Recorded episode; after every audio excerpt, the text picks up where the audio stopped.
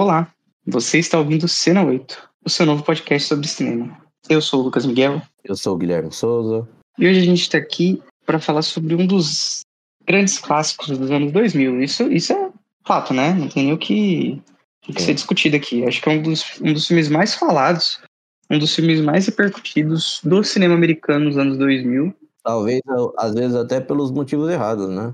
Ele é bem, bem polêmico, né?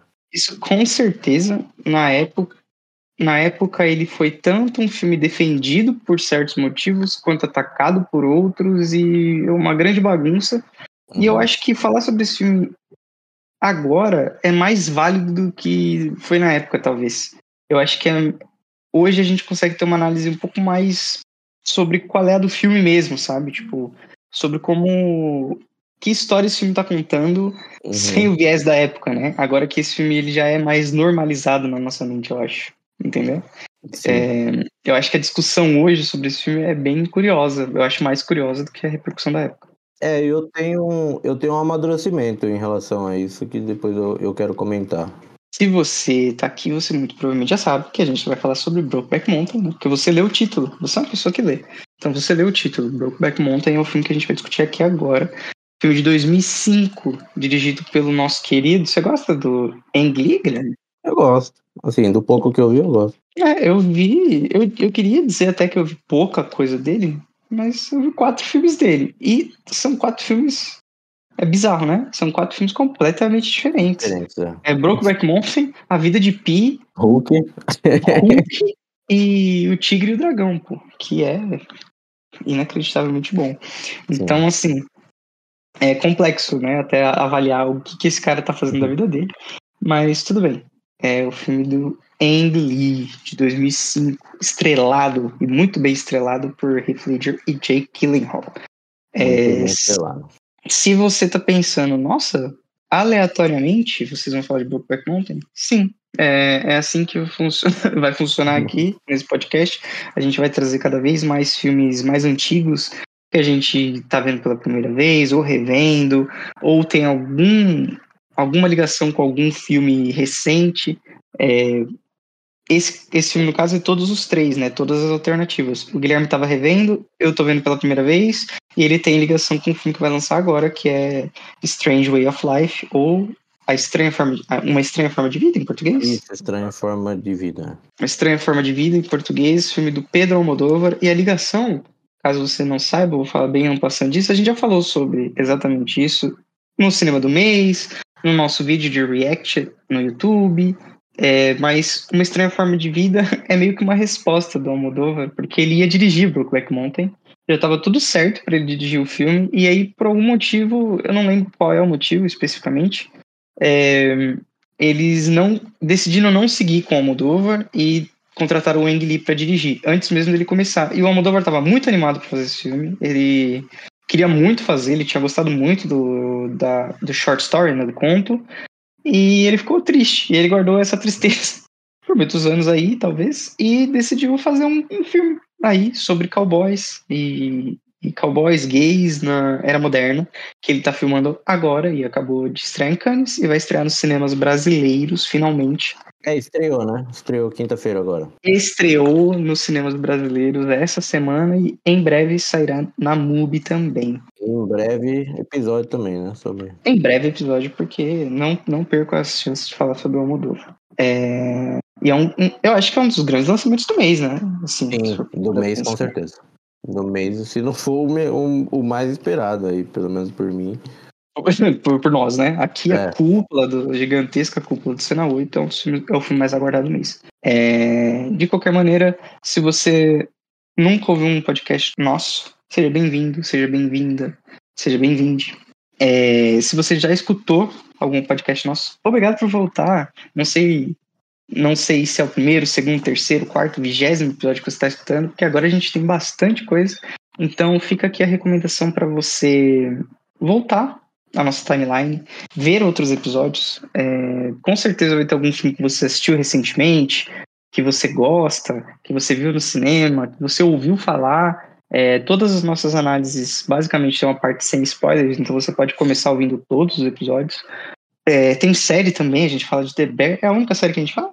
Tem The Last of Us também. Tem The Last of Us também, então a gente fala bem menos de série, mas aqui a gente tá sempre para falar sobre cinema, que é o que todo mundo gosta. Se você também gosta de cinema, por favor, curta, avalie, deixe um comentário, recomenda pros amigos. Perfeito, Gui? Perfeito. E também rede social, YouTube, tá? Hum, é verdade. A gente tem nosso canal no YouTube que a gente está movimentando cada vez mais. É, se você está escutando pelo YouTube, muito obrigado. Dá uma conferida nos nossos vídeos também. É, se você está ouvindo em qualquer outra plataforma, é, dá uma conferida depois. É o mesmo Cena 8 Podcast em todas as redes. A gente faz vídeos curtos, a gente faz vídeos mais longos, a gente filma alguns podcasts também. Então é sempre uma experiência diferente pro audiovisual, né? É isso. Então, vamos lá falar sobre Brokeback Mountain. Vamos lá. O que dizer sobre esse filme que eu nunca tinha visto por motivos completamente aleatórios, né? Esse filme lançou eu tinha 10 anos, então não era uma parada que passou no meu radar. Eu lembro da repercussão na época, bem claramente, porque eu acho que eu já falei isso em outros episódios, mas meus pais, mesmo não assistindo todos os filmes, eles sempre foram muito fãs do Oscar, é, da premiação. Então, todos os anos a gente assistia ao Oscar. E esse filme ele fez um rebuliço no, no, no Oscar de 2006. É, então, eu ouvi falar, obviamente, na época a gente ouviu toda a repercussão homofóbica, né, sobre o filme uhum. também. Então, eu lembro de das piadas e tudo mais. E sempre foi um filme que, beleza, passou no meu radar. Quando eu era criança eu não assisti, obviamente. Quando eu era adolescente eu fui assistindo outras coisas. E decidimos assistir agora para gravar esse podcast. E eu tava, assim, de peito aberto, sem saber muito sobre o filme. Acho que essa é a parada mais maluca. Eu tinha um ou outro insight sobre o que, que era o filme, uhum. mas não sabia nada sobre a estrutura, sobre quanto tempo, o que, que ia acontecer especificamente. Então, foi uma experiência muito boa para mim ver esse filme hoje, mais velho, eu acho. É, como eu falei no começo do episódio, com uma outra visão de mundo e tudo mais. O mundo é outro mundo, né? Então, é. eu acho que foi uma experiência muito, muito, muito proveitosa assistir esse filme agora em 2023. Você já tem uma outra relação, né, Gui, com esse filme? Então, eu, eu assisti esse filme, assim, eu lembro de ver ele quando assim, não, não vou falar criança, mas é, é, a visão que eu tenho de mim 15 anos atrás. Uhum. É, já um jovem adolescente, e de ver esse filme na TV, assim, provavelmente Rede Globo, alguma coisa assim, né, uns, uns 15 anos atrás, pelo menos. E ele não me tocou, assim, eu, eu, eu agradeço, assim, que eu não fui uma das pessoas que criticou o filme, sabe, tipo, não achei mega uhum. esquisito, falar, pô, que esses dois caras aí, não sei o que, filme de viado, sabe? Tipo, eu não fui essa pessoa, então eu fico feliz pelo Guilherme de 15 anos atrás. Mas ele não mexeu comigo da forma que, que mexeu eu assistindo, né? É, reassistindo o filme. E eu tenho um, um comentário, assim, eu, pode ser a, a, minha memória que é horrível, e normalmente é, mas eu. E pode ser também questão de censura da TV. É, mas eu não lembro de ter tanta cena de sexo, assim. Eu acho que provavelmente muita coisa foi tirada, assim. Pô, é... Não tenho muita cena de sexo também. Não, então, mas tem ali, vai, pelo menos umas quatro, assim, bem. É, eu tô lembrando é. de três, assim. É. Mas na mas... TV eles devem cortar mais. É, eles devem ter cortado, assim, algumas cenas, assim, porque, pô, chegou em alguns momentos aqui, eu falei, caralho, outra, sabe, tipo, outra, sabe, tipo, e quando tem assim, é, porque tem filme que quando começa o filme corta e ficou subentendido, né? Aqui uhum. isso é fundamental para mostrar como as pessoas estão se sentindo naquele momento, né? Eu acho que diz muito as cenas assim, sem, sem aprofundar muito, mas eu acho que diz muito e, e assim, ninguém não tem problema falar de sexo, né? E, uhum. e aí o filme deixa rolar, assim, você pega boa parte da cena, assim, você vê pelo menos o começo de algumas delas e tal. E... Você, você tá falando de um jeito, eu. Não. Que, que versão que eu vi, né? As cenas não. de sexo bem curtas, inclusive, nesse filme. Ah, então, bem curtas, mas eu, eu, eu acho elas intensas, assim, sabe? Tem muito, muito som. Eu acho que. Não, não vou falar que é explícito, não, não é nem um pouco. Dá pra ver na TV da sala com a sua mãe do lado.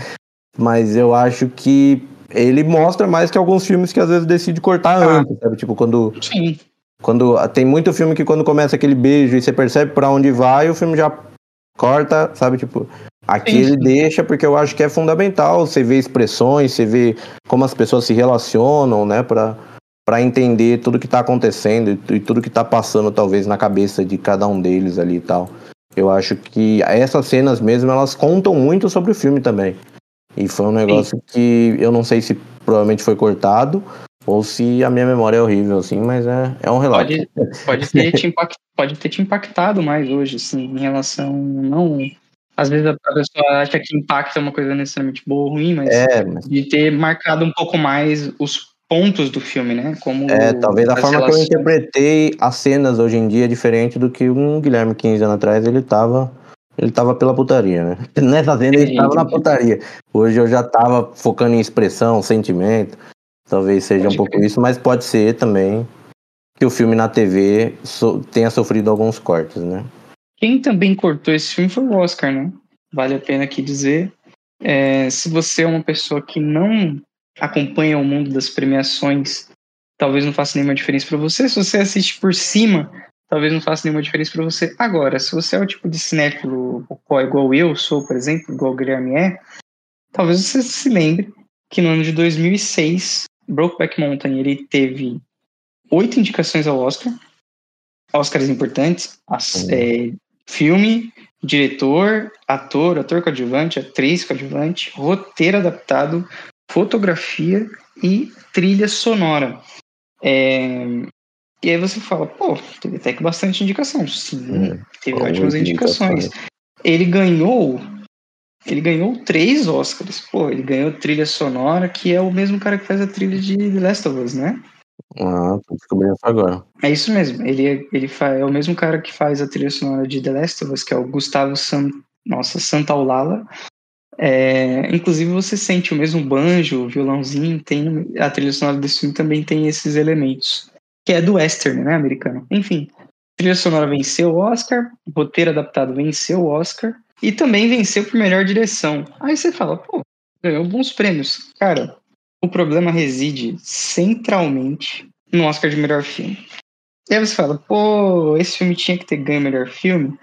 Não sei se esse filme tinha que ter ganho melhor filme. Mas uma coisa que não tinha como ter acontecido é Crash ter ganho o melhor filme de 2006. é, esse, o Oscar ir para Crash em 2006, o melhor filme de 2005, é uma parada inacreditável, mano. É uma coisa assim que é de, de, de ficar embasbacado, de você não entender. Na verdade, hoje em dia é a mesma coisa do que o Coda ter ganho o melhor filme, né? É exatamente a mesma situação para mim. Então, putz, era um ano em que você tinha ótimos filmes, excelentes filmes indicados ao melhor filme. É o caso de Capote, eu acho um filmaço. Brokeback Mountain, filmaço. É, boa Noite, Boa Sorte, filme de guerra. Munique, de Steven Spielberg, não assisti, então não posso dizer. E Crash. E você olha para Crash, você nem entende muito bem por que, que ele tá lá. Porque é um filme extremamente mediano, é, Oscar bait demais, um filme, porra, cara, assim, é indesculpável, é. mano. É indesculpável, assim. Você assistir esse filme. É bem sessão mediano, da... assim, é. Você assistir esse filme numa sessão da tarde. Pô, um filme, o filme tem o, Lula Chris, mano. Não faz sentido esse bagulho. Aí você assiste esse filme em qualquer momento da sua vida e você fala, ah, tá bom. Tipo, não te ofende. Aí você olha pra pessoa e fala assim: você acredita que esse é o melhor filme de 2005? A pessoa vai olhar e fala assim: não, não é, desculpa, não é. E a pessoa não pode nem lembrar que filmes existiram em 2005. É, mas com certeza, se você puxar qualquer lista de melhores filmes de 2005, esse filme não merece estar entre os melhores filmes de 2005.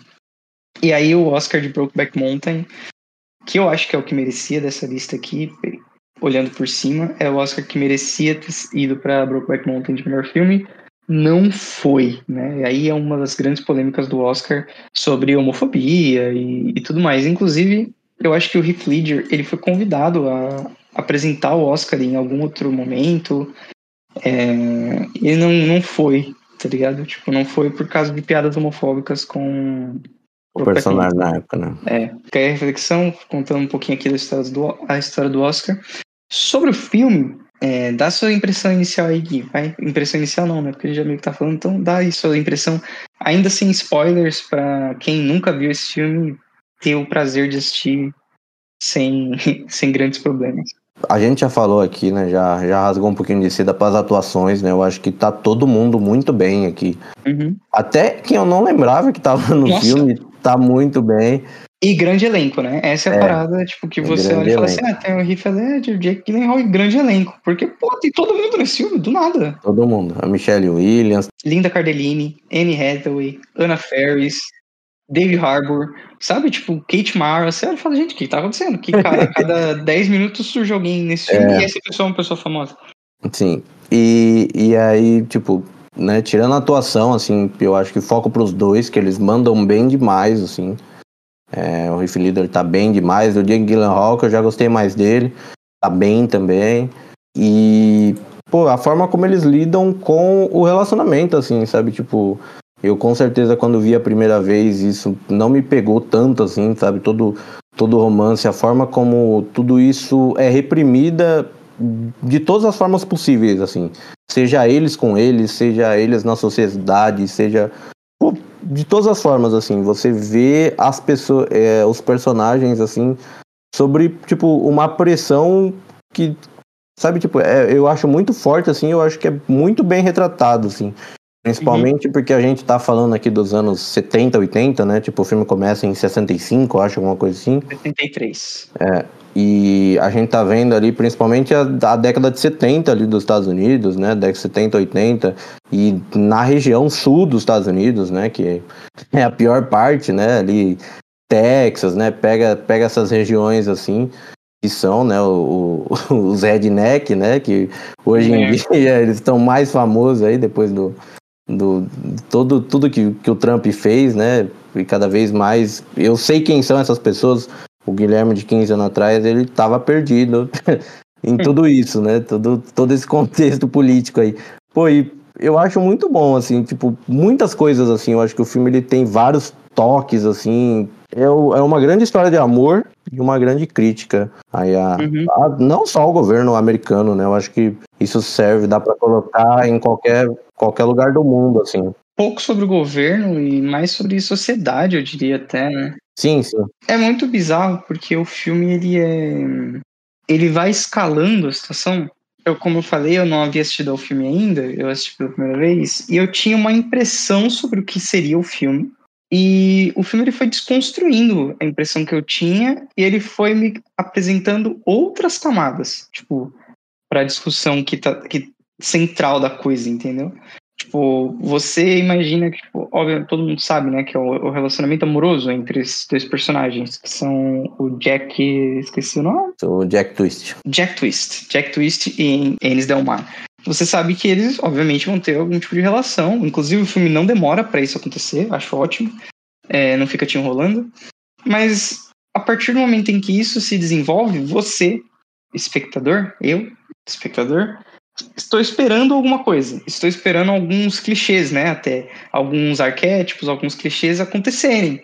Uhum. E alguns acontecem de uma maneira um pouco mais sutil e outros meio que nunca chegam, tá ligado? Eu acho que o filme ele vai ele ou ele vai atacando esses arquétipos, esses clichês de uma maneira muito elegante que não te perde, ele sempre te prende. Eu acho que toda vez que o filme é, avança 10 minutos, 15 minutos, 20 minutos, ele sempre vai renovando o seu interesse ele vai complicando a situação e ele vai tornando insuportável, tá ligado? Tipo, insuportável para todas as pessoas envolvidas. É muito curioso, eu acho que ele é muito elegante, ele é muito bem construído.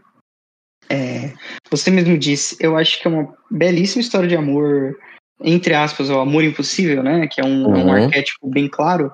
Eu vi muito comentário no Leatherbox das galera falando, nossa, destruiu Romeu e Julieta, sabe? Uhum. Tipo, porque ele tem essa parada do amor impossível, né?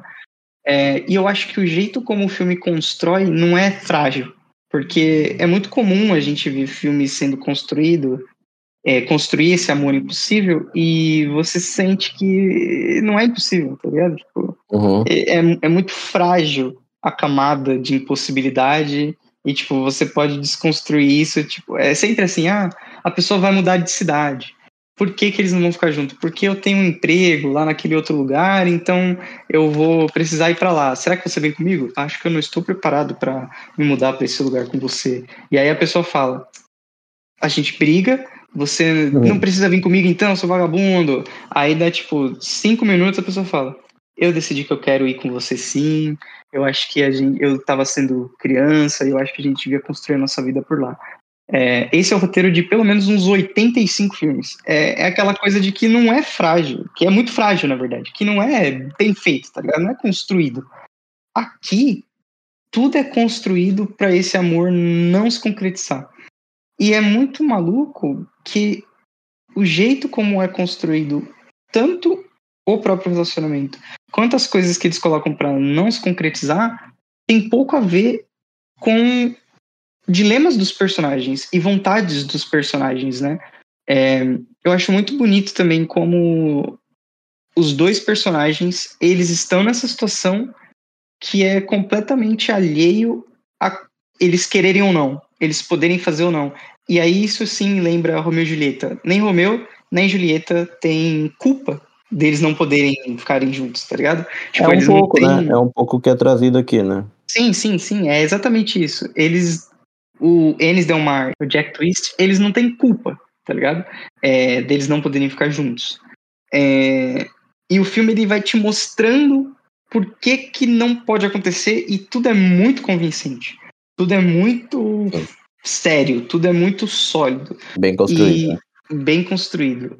E uma outra coisa que é muito louca é que o filme, ele obviamente lida com preconceito, década de 60, década de 80, o local onde eles estão, e é muito curioso ver como tanto o Jack quanto o Ennis, eles têm visões muito diferentes do mundo, dos seus perigos, dos seus preconceitos, de como isso poderia ser resolvido, como isso não poderia ser resolvido, das soluções e as não soluções para o relacionamento deles. Eles são pessoas muito diferentes.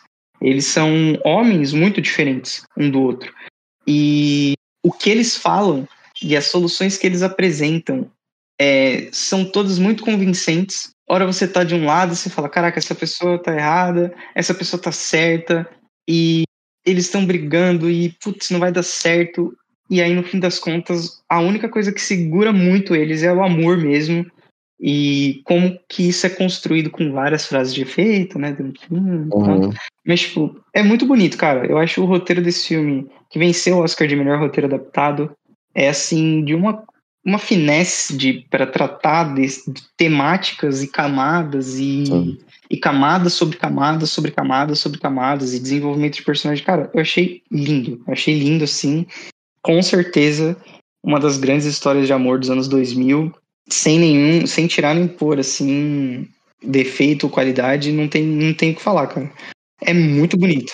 E ele envelhece bem, né? Porque total, ainda mano, mais total. um tema delicado assim, né? quase 20 anos depois, daria para pegar e falar, pô, olha isso aqui, olha o que esse cara fez, sabe? Tipo, hoje em dia a gente já não vê mais assim, sabe? Tipo, uhum. eu acho que tudo aqui ainda tá, tá muito bem fundamentado, não é um filme que vai passar um tempo, vão cancelar por algum motivo, sabe? Tipo, eu acho que ele ainda tá, tá tudo muito certinho, sabe? Tipo, uhum. é, tudo que é construído aqui não, não ofende nada, sabe? Tipo, ele é bem, bem perfeitinho, assim. E eu acho que é muito isso, assim, a forma como cada um tem a sua mentalidade, como cada um pensa uma coisa, né? Isso muito por criação, né? Como que né, a gente vê que a criação é um dos pontos fundamentais aí, né? Por algum motivo. E, e eles são essa dualidade, assim, eu acho que isso fica muito claro, assim, até como eles são colocados em cena, né? Sempre tá um de cada lado da tela, eu acho que até a cor do chapéu, um tem o chapéu preto, outro tem o chapéu mais bege, sabe? Tipo, eu acho que eles são essa, essa dualidade, assim, sabe? Tipo, esse, eles têm esse conflito mesmo, e mesmo assim, é, sempre quando tem, né, esses conflitos, sempre eles se resolvem, assim, né? Como dá. E, pô, é, é, é, um, é um lindo filme de. E diferente de Romeu e Julieta, né? Aqui, né? Tal como Romeu e Julieta, não depende só deles.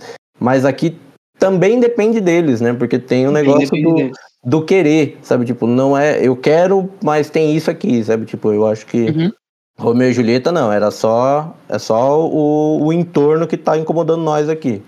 Aqui não, né? Ainda tem um negócio consigo mesmo, né? Porque eu acho que é muito isso, né? Tem o, o, machismo com, com os homens, né? Tipo, digamos Sim. assim, né? E ah. isso existe, né? E é, é, meio esquisito falar, mas isso existe e é o que acontece muito aqui e dá para ver o machismo dele com ele mesmo, né? Muitas vezes. Uhum.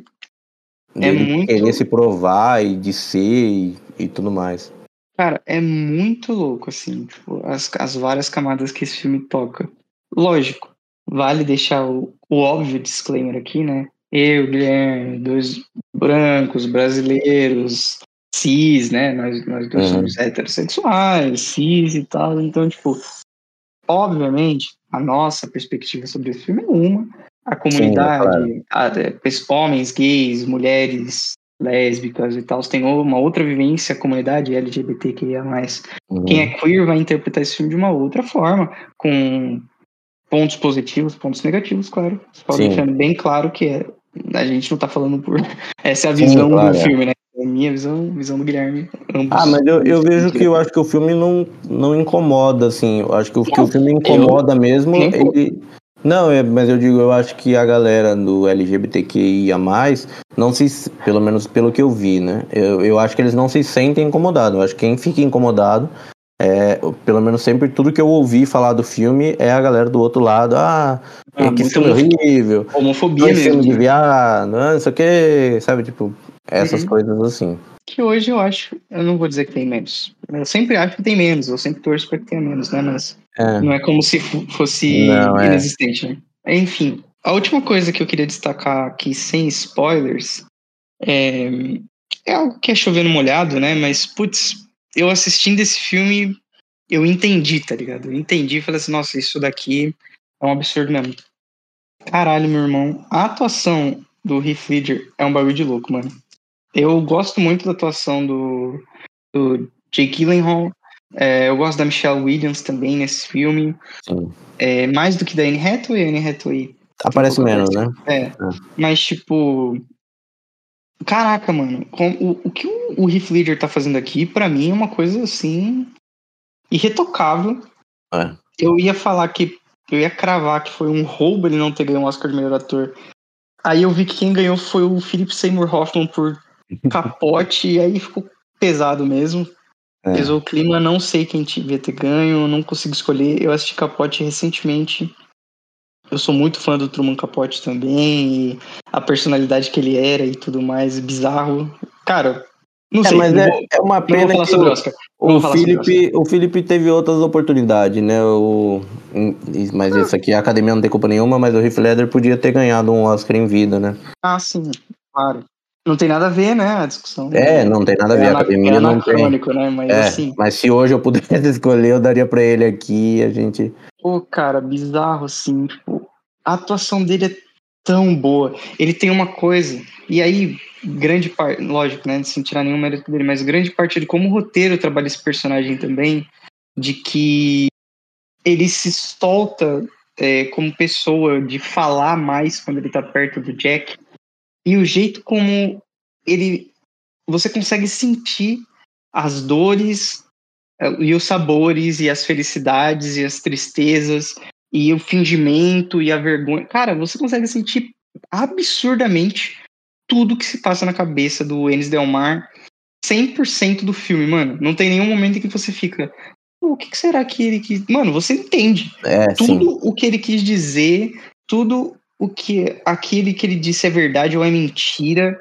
é, por que, que ele tá mentindo, como que ele tá mentindo, por que, que ele tá falando a verdade, como que ele tá falando a verdade, o que, que ele tá sentindo. Cara, é o jeito como ele tem os lábios, né?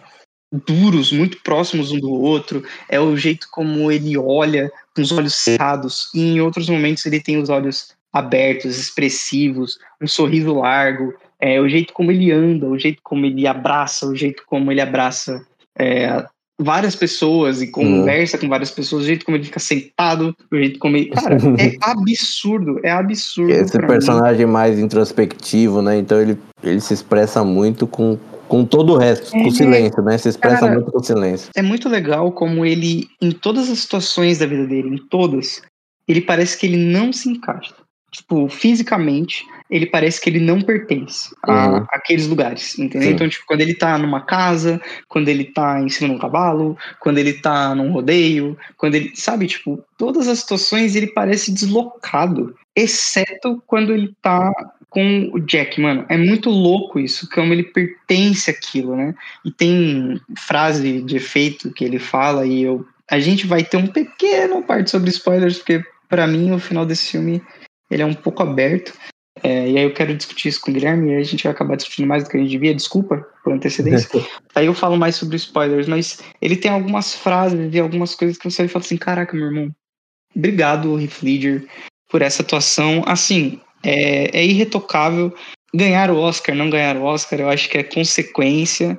O que importa é que a, a câmera do Ang Lee é perfeita para os dois personagens, para os 20 Uhum. personagens desse filme. Eu acho que o Ang Lee merecidamente venceu o Oscar de melhor diretor esse ano. É, um trabalho assim excepcional. E felizmente ele tinha pessoas como o Heath Ledger que conseguiram trazer, elevar essa obra. Eu não consigo ver funcionar com outros atores, não. E olha que, tipo, Leonardo DiCaprio fez teste para papel nesse filme, Matt Damon fez teste para papel nesse filme, uma galerona, assim, grande da época, nessa faixa de idade aí, fez. E eu não consigo enxergar ninguém, mano, nesse papel, além do que o Heath fez. É absurdo pra mim. Absurdo. Ele manda bem demais, ele manda bem demais mesmo. Lógico, é, falar do Jake Gyllenhaal também tá muito bem e tal, mas é que assim, eu não sei se é porque o Heath faleceu e ele é, a gente sabe o que ele é, era excelente e tal. É, tanto que ele foi indicado coisas- na época, ele tá, ele tá de fato bem mesmo, não é uma retratação histórica não, ele tá, ele tá mas, muito bem no filme. Ele, Cara, que coisa, mano. o filme ele começa, você parece que não vai ter um personagem principal, né? Começa dividindo Uhum. bem as cenas entre eles e tal, mas você percebe que depois, né, é, até por tudo que vai acontecendo, a câmera filma mais o, o Enes Del Mar, né? O, Uhum. filme é, o filme é mais dele, né? Por mais que os dois ainda dividam bem a tela, né? é, o a gente acompanha mais. Quando não tá os dois juntos, a gente acompanha mais a vida do, do Enes, né? Uhum. Eu acho, inclusive, que o Ennis é menos unidimensional. Não tô dizendo que o, o personagem do Jack é unidimensional, bem longe disso. Também um personagem muito bem construído. Mas às vezes parece que o, o roteiro do filme trata com mais ambiguidade várias questões sobre o personagem Ennis Del Mar, entendeu? Tipo, Hum. os sentimentos, o que ele quer, o que ele não quer, ele varia muito como pessoa durante o tempo que o filme se passa, né? Enquanto sempre que ele aparece, ele tá diferente. Então, eu sinto que esse personagem é um pouco melhor trabalhado do que o personagem de Jack Twist, mas o Jake Gyllenhaal também tá maravilhoso e o personagem também é muito, muito bem feito, lógico. É isso. Vamos, vamos pra notinhas? Vamos dar nota e a gente fala um pouquinho com spoilers. É... Que nota que você deu? Fala aí um pouquinho. Eu dei 4,5. Por que não 5, já que você foi até o 4? Ah, então. eu fui até o 4,5, eu pensei no 5, eu falei, não, eu acho que. Eu acho que às vezes eu espero do filme. É que eu, eu fui assistir esse filme já sabendo muito do que acontecia, Hum, mas eu esperava aquela puxadinha pra, pra me quebrar, sabe? Tipo.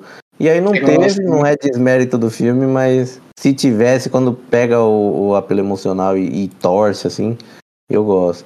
Mas, pô, é um filmão. Eu pensei no 4, eu falei, não, puxar um pouquinho pra cima. E ficou no 4,5. Eu, eu, eu gosto como o filme retrata o tempo, assim, mas eu acho que, sem, sem dar muito spoiler, mas eu acho que eles envelhecem pouco, assim.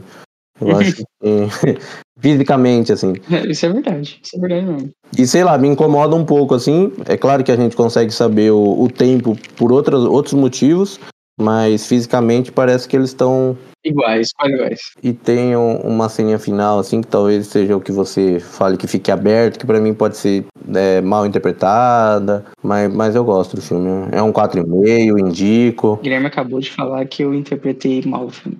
Não, É, não, não tô falando de você. sei, vamos- Eu tenho certeza que não, mas eu acho que pode ter gente que vai interpretar mal e tal. É, a nota que eu dei é 4. Acho que é um filme muito lindo, muito bonito. Vale muito a pena ser assistido. Já rasguei cedo aqui pra caramba, 35 minutos da gente tagarelando falando. Obviamente, a gente indica que você assista ao filme. Ele está disponível aqui no Brasil no Star Plus, é isso? Está disponível no Globoplay e no Star Plus, isso. Tá, Globoplay e Star Plus. E também dá pra ver pelo Prime, né? Se, porque tem o Telecine lá também, ó. É, é que lá, especialmente pelo Telecine, isso. E tem no Lionsgate Plus também. Então, bastante opção aí para você assistir ao filme. É, é lindo, é bonito.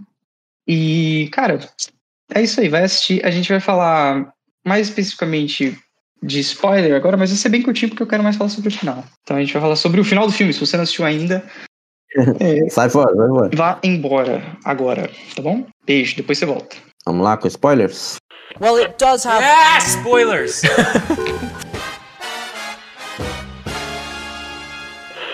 Cara, especificamente sobre o final. Tem duas coisas que eu acho inacreditáveis é que o filme ele não acaba depois da hora, né? Tem, às uhum. vezes passa essa sensação, né, de que depois que o relacionamento deles acaba, isso, o filme podia acabar.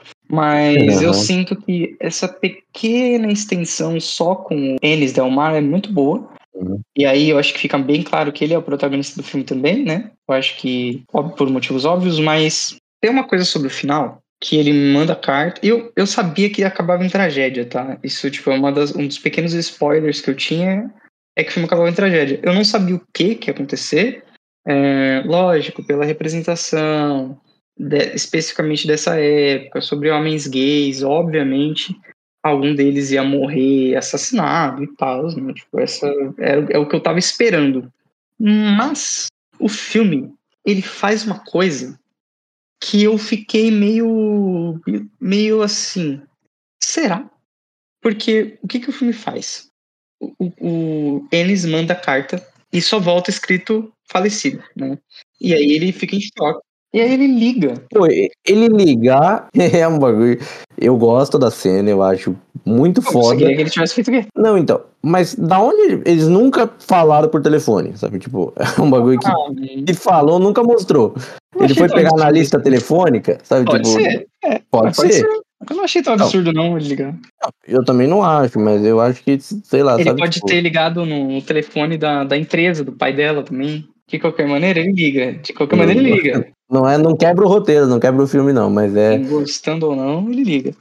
E ele pergunta o que que aconteceu, né? Sem, sem falar, né? Tipo, ah, eu era o namorado do seu marido.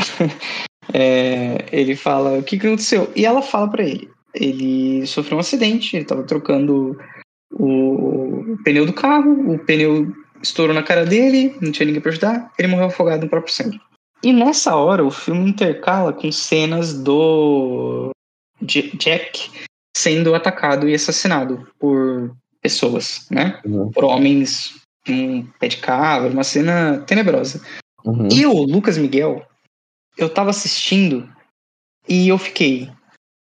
Isso é a realidade objetiva do filme, entendeu? É, então... é isso aqui que tá acontecendo é, que tá me mostrando ele sendo assassinado é A. A realidade objetiva do filme é o a filme me contando a verdade. É, é o filme me contando a verdade.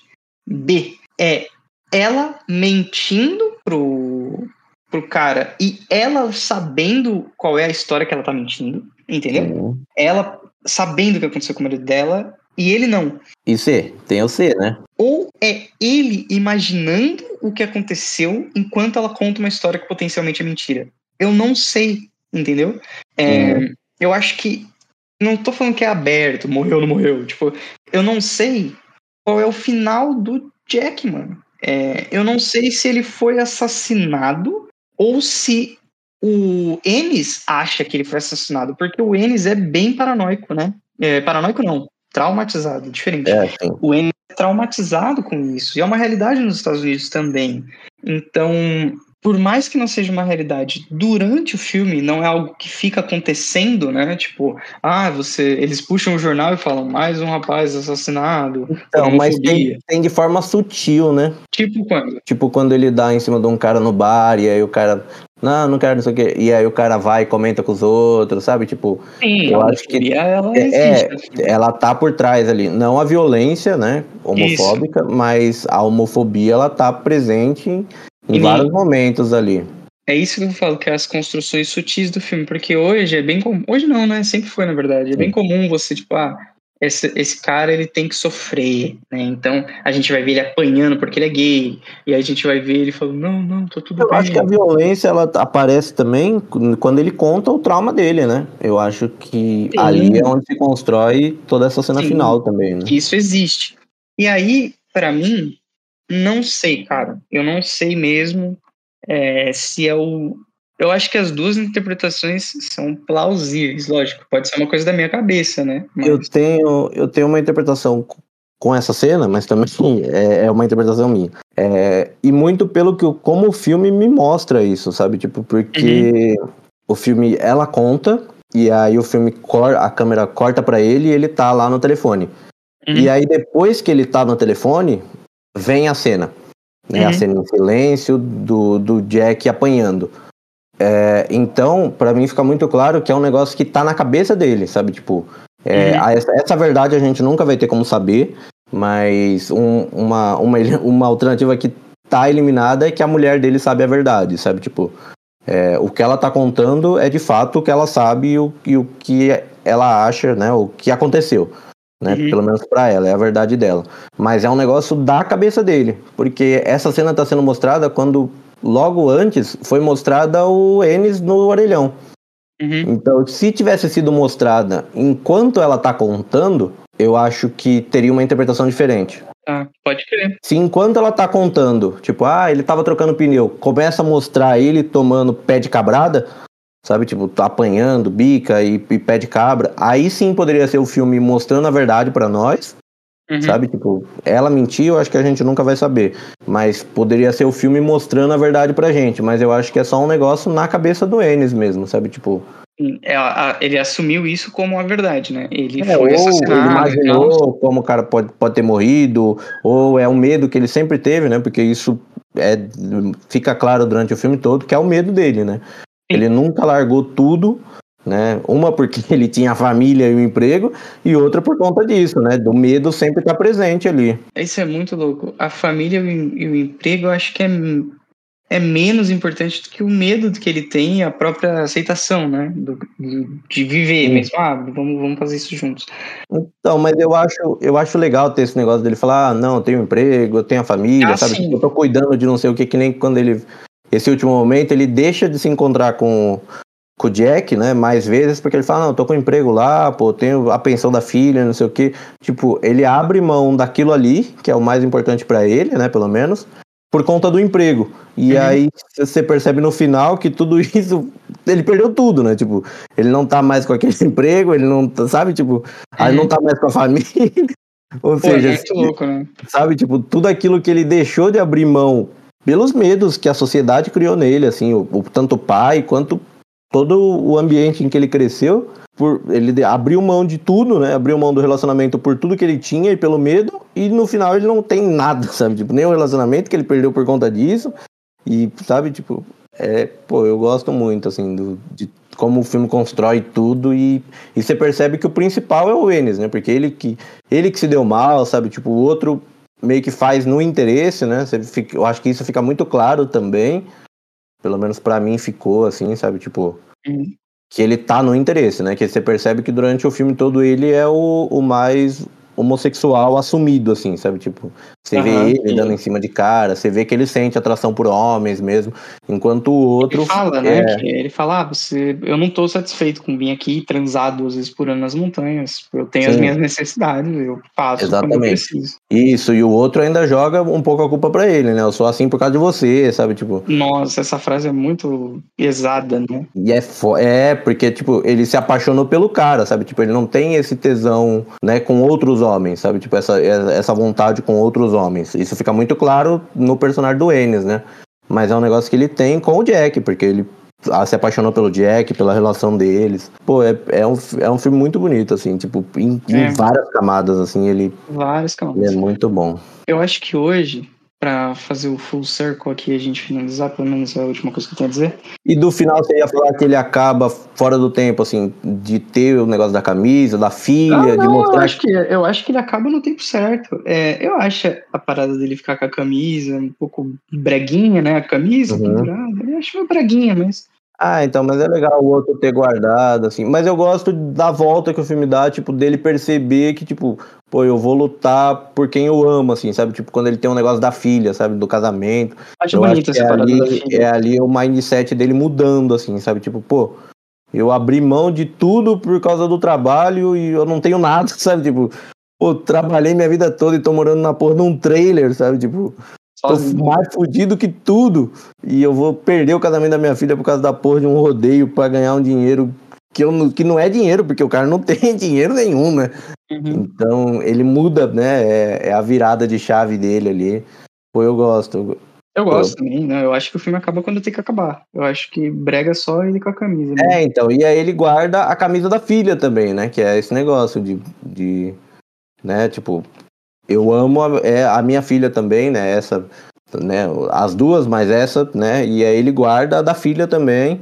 Uhum. Eu acho que não, não só por, ah, vou- tô guardando pra entregar depois. Não, tô guardando porque eu quero ter você comigo, sabe? Tipo, eu acho que é um pouco do que fica pra mim, assim. Da mesma forma que ele guarda a camisa do Jack, ele vai guardar a da filha, porque quando ele precisar, ela tá lá, sabe? Tipo, eu acho que é um pouco É. disso também. Cara, várias coisas são muito bonitas nesse filme. Eu acho que, olhando hoje, hoje, friamente, sem a discussão acalorada, né? Hoje a gente, felizmente, né, mano? Felizmente a gente tem muito mais obras com gays, lésbicas, né? Tipo, ainda é baixa representatividade em relação à vida real, né? E vários tipos de, de mentalidade queer. A gente ainda tem poucas histórias sobre trans, por exemplo, Uhum. de que sejam romances, né? Esse filme é, é um pouco triste o fato de que é um dos grandes filmes LGBTQIA+, é um filme sobre dois homens gays numa relação, e obviamente um deles vai ter que morrer, eles vão ter que sofrer a vida inteira, e não sei o que, isso é triste. Acontece também, é uma coisa meio da época, né, em que É, foi- tá representando a realidade do momento, né?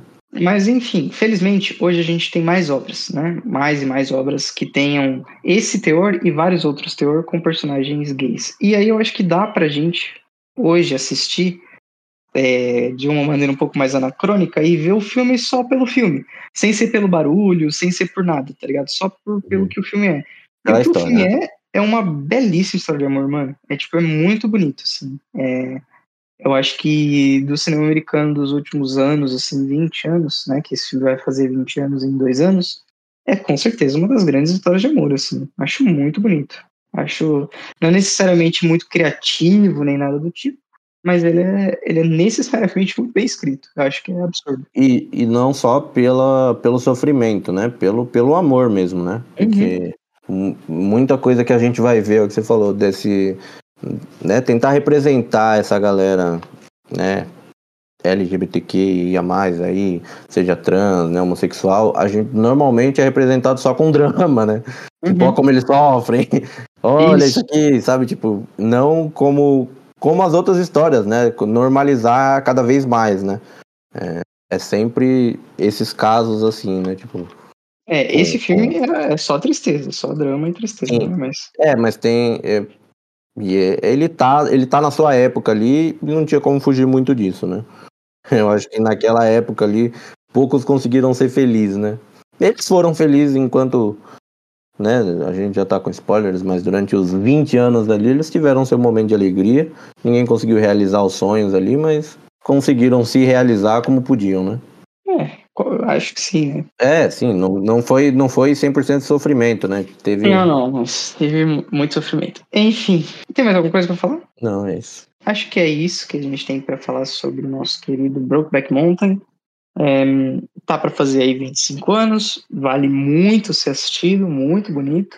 Fica aí a recomendação, tanto minha quanto do Guilherme, os dois adoramos o filme. Vá pra assistir. fazer 20, dá pra fazer 20. Dá pra fazer 20, isso, de 2005, 2025, matemática básica, né? É, não, é que o 25 confundiu. Isso, eu, eu tô maluco. É, é isso? É isso. Então, muito obrigado por ter escutado até o final. A gente se encontra aqui no nosso próximo episódio na semana que vem, correto, Gui? Valeu e até a próxima. Até a próxima.